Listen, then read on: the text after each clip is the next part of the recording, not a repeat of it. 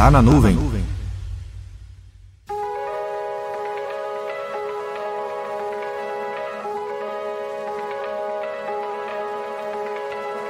Se você vem estudando para tirar alguma dessas certificações, AZ103, AZ203, AZ300, AZ301 e a AI100, é hora de avaliar se vale a pena fazer essas provas.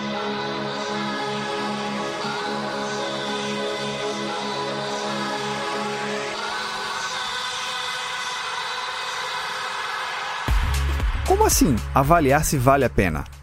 Pois é, a Microsoft acabou de publicar no seu site que essas certificações serão atualizadas e deixarão de existir. Mas tudo bem, dá uma olhadinha lá na matéria oficial do site da Microsoft para tirar suas próprias conclusões se vale ou não a pena tirar ainda alguma dessas certificações. Na transcrição está o link.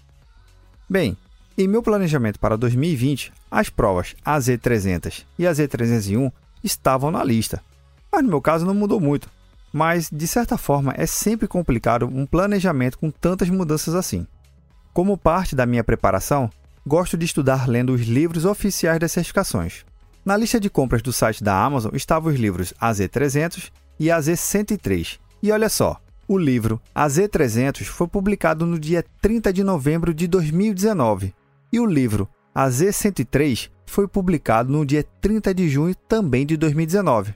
Sim, também estava namorando tirar a prova AZ103.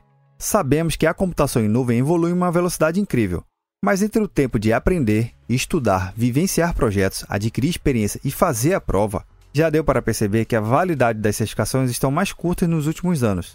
E aí? Vai seguir o seu planejamento ou vai esperar as novas provas chegarem?